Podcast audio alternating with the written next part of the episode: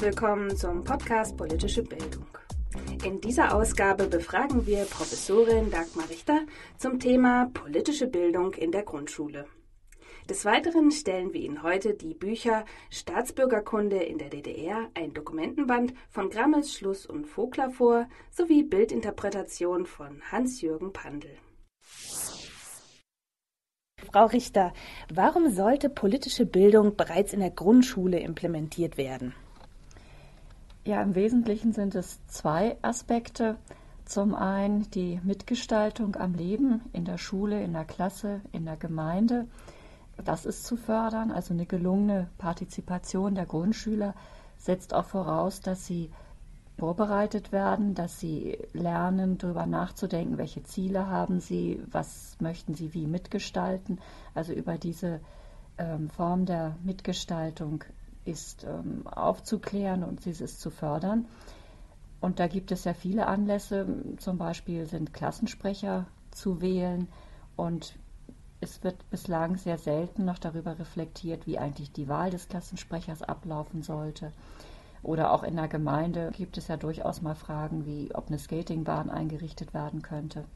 Also hier geht es bei der Mitgestaltung am Leben da, darum, einen Habitus zu fördern, sodass die Kinder sich auch jetzt schon mitverantwortlich fühlen für das, was um sie herum geschieht, soweit es eben ihre Bereiche betrifft. Und zum anderen ist wichtig, dass Schülerinnen und Schüler ja auch mit Politik durch die Medien schon sehr stark in Berührung kommen.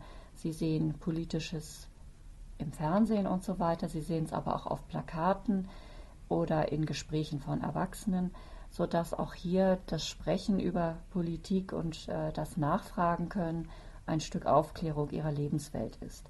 Und man weiß aus Forschung, dass sie auch schon Vorstellungen über Politisches haben. Sie kennen Namen von Politikern oder Namen von Parteien. Sie kriegen einzelne Punkte mit, aber es fällt ihnen natürlich schwer, Zusammenhänge herzustellen, die, das, was sie kennenlernen, zu ordnen, zu vertiefen.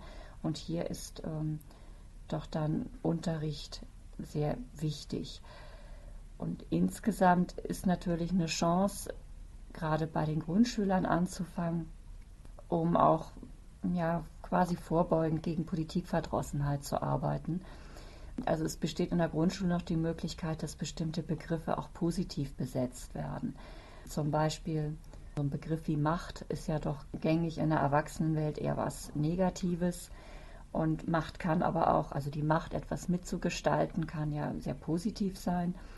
Und diese positiven Aspekte herauszuarbeiten, da hat man in der Grundschule eine gute Chance, weil das noch nicht in Vorurteilsstrukturen so verfestigt ist. Also ich denke, man kann das, ähm, ja, das Schöne an der Mitgestaltung, den Spaß daran, das kann man sehr gut dort noch dort schon wecken. Ist politische Bildung heute schon in der Grundschule verankert und in welcher Form? Sie ist, wenn man sich jetzt die neuen Bildungspläne im Fach Sachunterricht ansieht, verankert. Also politische Bildung findet in der Schule wenn es jetzt nicht die Mitgestaltung am Schulleben ist, was über Klassenrat oder Klassensprecher läuft, dann findet ja die, äh, der Unterricht äh, sozusagen im Fach Sachunterricht statt. Und dort sind in allen Bundesländern in letzter Zeit die Bildungspläne überarbeitet worden. Und politische Bildung ist eine der sogenannten Perspektiven im Sachunterricht, neben der naturwissenschaftlichen Perspektive oder der geografischen. Insofern findet sie formal gesehen statt. Die Frage ist, wie weit es jetzt tatsächlich dann auch in der Praxis äh, schon realisiert wird. Und das ist noch nicht so sehr geglückt. Da gibt es auch verschiedene Hindernisse. Zum einen sind die Lehrkräfte nicht immer ausgebildet im Fach oder es sind noch nicht so viele ähm, Unterrichtsmaterialien vorhanden, auf die sie zurückgreifen können. Und dann besteht natürlich für Lehrkräfte, die nicht ausgebildet sind, die keine Materialien vorfinden, auch eine Unsicherheit, ein fremdes Thema, mal sagen Macht oder Autorität, Regeln und Gesetze.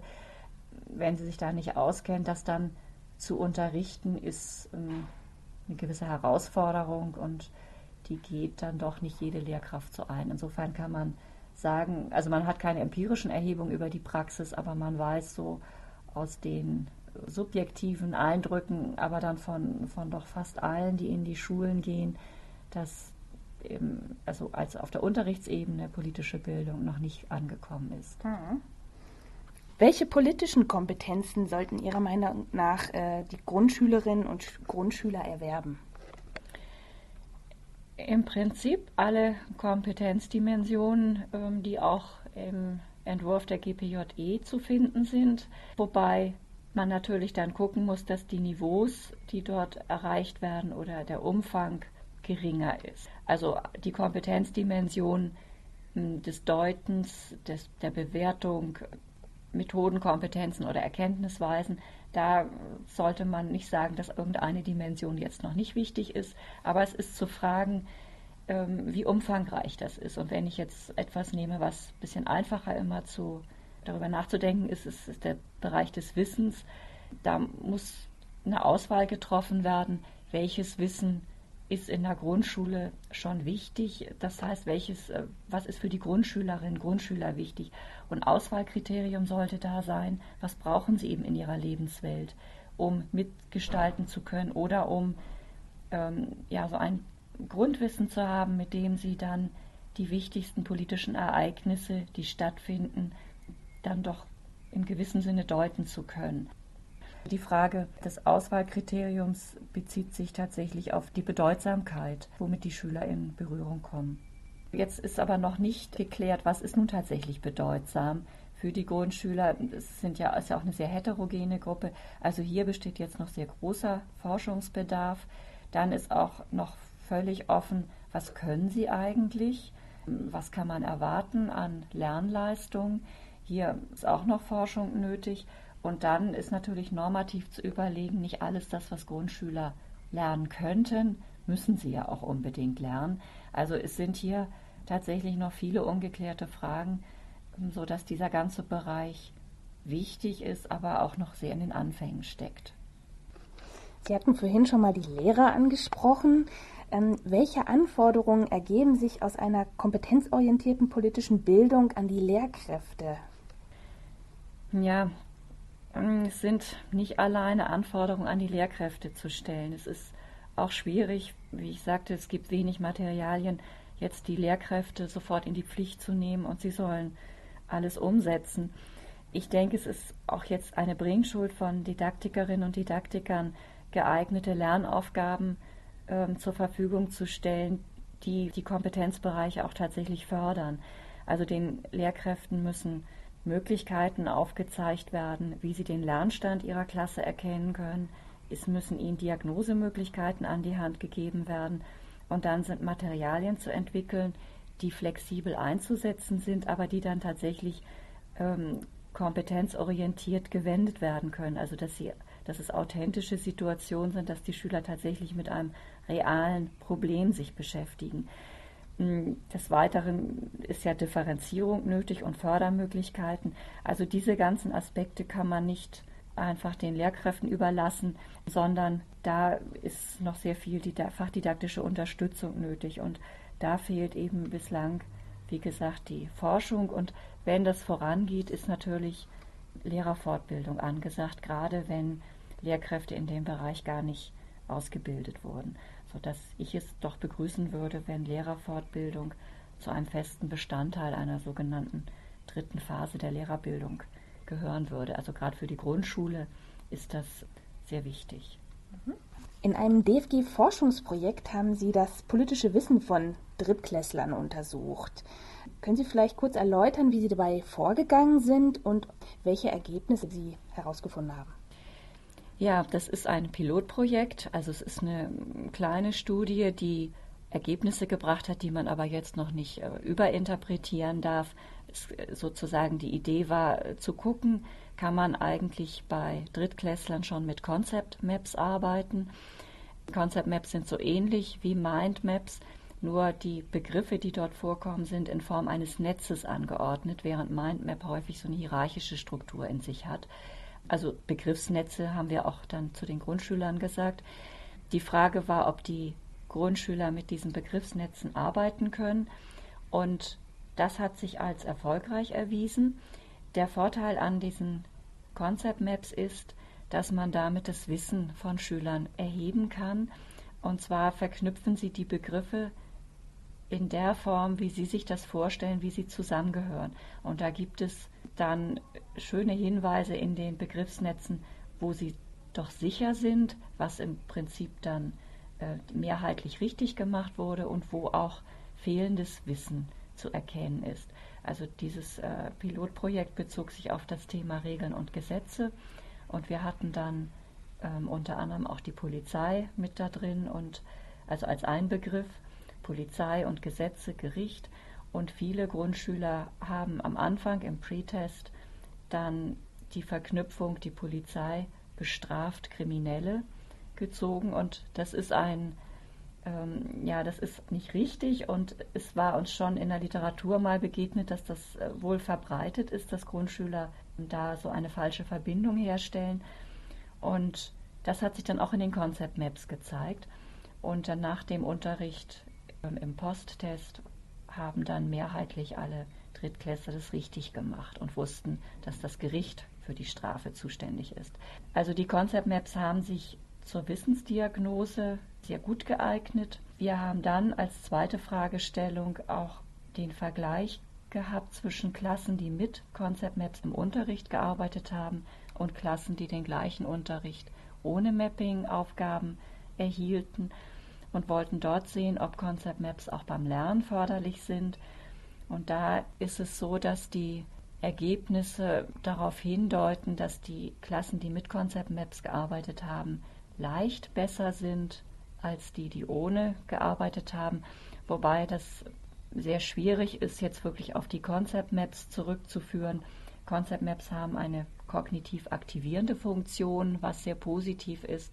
Das kann sein, dass das der Aspekt war, warum die Versuchsklassen ein wenig besser waren. Dann sind Concept Maps auch sehr, also haben, stellen ja eine, eine Ordnung her zwischen den Begriffen und strukturieren das Wissen.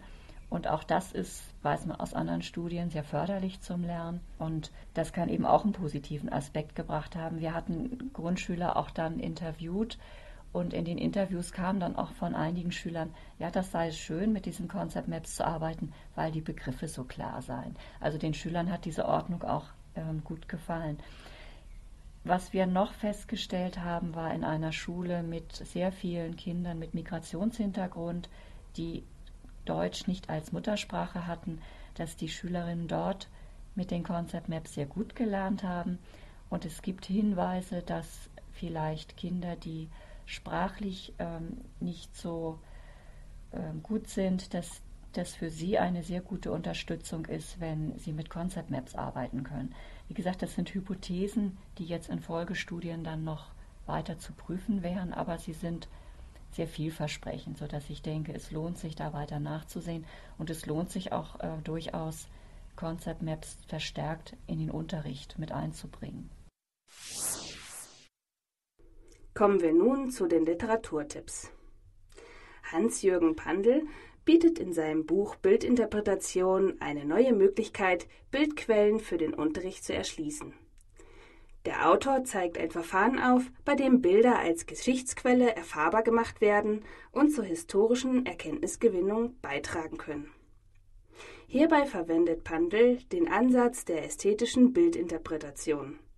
Neben einer Einführung in die Psychologie der Bildwahrnehmung ordnet der Autor die vorgestellten Bilder in Bildgattungen ein. Daran schließt sich die interpretierende Bildbeschreibung an. Pandl nutzt hierfür eine kleinschrittige Zugangsweise, um das Kunstwerk in Bezug zu Zeit und Künstler zu setzen. Hierbei wird der Fokus auf Bildausschnitte gelenkt, um durch Symbole und Personendarstellung dem Schüler einen Zugang zu erleichtern. Die beiliegende CD-ROM bietet eine Bildersammlung von den ersten Höhlenmalereien über die Anfänge der Fotografie bis hin zu Darstellung von KZ-Häftlingen. Pandels Buch wurde für den Geschichtsunterricht konzipiert. Jedoch stellt es auch für die historische politische Bildung eine Bereicherung dar. Es hilft, vielfältige Zugangsweisen zu geschichtlichen und politischen Themen zu finden. Das Buch ist im Wochenschau Verlag erschienen. Das Buch von Grammes, Schluss und Vogler Staatsbürgerkunde in der DDR ist eine umfassende Dokumentation des Staatsbürgerkundeunterrichts. Dem Band liegen drei Forschungsprojekte zugrunde, die von den Autoren zwischen 1993 und 2000 durchgeführt wurden. Ergänzend kommen kleinere Gastbeiträge von Günter Beermann hinzu. Die politische Erziehung innerhalb der Staatsbürgerkunde wird auf verschiedenen Ebenen differenziert betrachtet und analysiert. So stehen zum Beispiel die Unterrichtskommunikation der Lehrer, Schülerinnen und Schüler, die Staatsbürgerkunde-Methodik an Hochschulen, die politische Kontrolle und viele andere Aspekte im Vordergrund. An dem Buch kommt niemand vorbei, der sich mit der Fachgeschichte der Staatsbürgerkunde in der DDR, aber auch allgemein mit der politischen Funktion der Schule im Zweiten Deutschen Staat zwischen 1949 und 1989 befassen will. Erschienen ist es im VS Verlag 2006. Und nun zu den Veranstaltungstipps. Die bundesweite Fachtagung Kinder und Jugendliche im Mittelpunkt findet am 30. September in Erfurt statt. Sie beschäftigt sich mit der Frage, wie eine Kooperation zwischen Jugendsozialarbeit und Schule zu fördern ist, sowie zentrale Aufgaben der Kinder- und Jugendhilfe. Veranstalter der Tagung ist das Rote Kreuz e.V. und der Kooperationspunkt Jugendsozialarbeit. Neben verschiedenen Vorträgen durchlaufen die Teilnehmer Workshops. Diese beschäftigen sich unter anderem mit der Berufsorientierung in der Schule sowie außerschulischen Angeboten der Jugendsozialarbeit. Die Fachtagung richtet sich an Fach- und Führungskräfte der Jugendhilfe, Schulsozialarbeit sowie an Lehrer und Vertretern von Schulämtern. Der zweite bundesweite Kongress Vision Kino 08 Filmkompetenzbildung findet in Berlin statt. Vision Kino ist eine Initiative des Beauftragten der Bundesregierung für Kultur und Medien sowie der Filmförderungsanstalt. Mit regelmäßig stattfindenden Kongressen wird für die Akteure aus Bildung, Filmbranche und Politik ein Begegnungsforum geschaffen. Hier soll die Notwendigkeit der Filmbildung öffentlich thematisiert werden. Aufgabe und Ziel von Vision Kino ist es, den Film als Teil der kulturellen Jugendbildung zu etablieren. Schwerpunktthema des Kongresses ist die Förderung der interkulturellen Verständigung und Integration durch das Medium des Films. Nach dem Eröffnungstag stehen den Teilnehmern vier Workshops zur Auswahl. Diese beschäftigen sich mit aktuellen Medien, Filmbildung sowie der aktiven Filmarbeit. Der Kongress schließt mit einer Präsentation und Diskussion zum Thema Medienkompetenz ab. Die Tagung richtet sich an Lehrkräfte und Fachleute aus Bildungspolitik und Verwaltung. Sie findet vom 3. bis 5. Dezember im Filmhaus am Potsdamer Platz statt.